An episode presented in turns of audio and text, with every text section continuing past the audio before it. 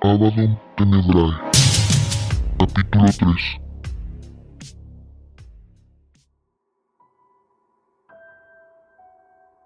Inserté el disco en mi computadora. El juego me preguntó mis datos otra vez, pero no me salió el rollo de la licencia. No le di importancia a ese detalle. Estuve como hasta las 12 de la noche jugando. Todavía no podía creer lo bueno que estaba. Me había paseado por todos los lugares de la colonia. Me metí a nuestra escuela y desde ahí disparé contra los diablos. Cuando apareció el diablo rojo por entre las nubes, lo enfrentaba, pero siempre perdía. Game over. Gerardo, no me digas que sigues jugando.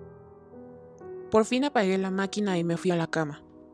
Al otro día, después de clases, volví a jugar, y así lo hice todos los días hasta el fin de semana. El problema era que no podía matar al diablo rojo con nada. Ni siquiera encerrándome todo el sábado y el domingo pude hacerlo. Por eso empecé a sospechar que el juego no tenía más que un nivel.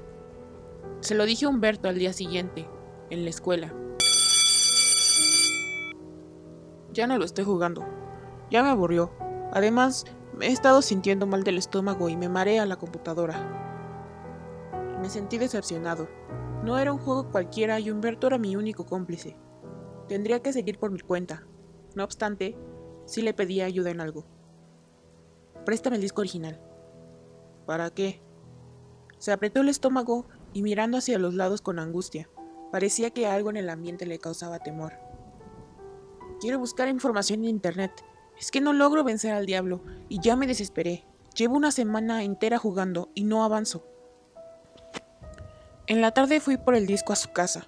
Mi amigo estaba verdaderamente mal. Tenía fiebre y la mirada extraviada. Deberías ir al doctor.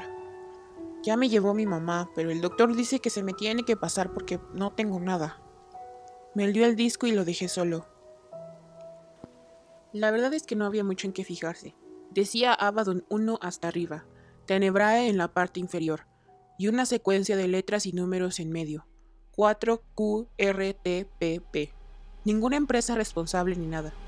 Comencé a sentir que algo había de malo en todo eso. Primero busqué en internet Abaddon 1. Me salieron muchos resultados de un grupo de rock que así se llamaba, Abaddon. Luego, información de Abaddon, que es el jefe de los demonios de la séptima jerarquía, mejor conocido como el exterminador. Pero el juego, nada. Luego puse Tenebrae y solo me enteré de que es algo que usan para hacer juegos de acción en primera persona. O sea, estos juegos en los que ves la pantalla como si fueras tú el que está adentro. Como última opción puse las letras y números. Menos. El buscador no arrojó ninguna página. Me fui a dormir, pensando que yo también acabaría por renunciar al tonto juego.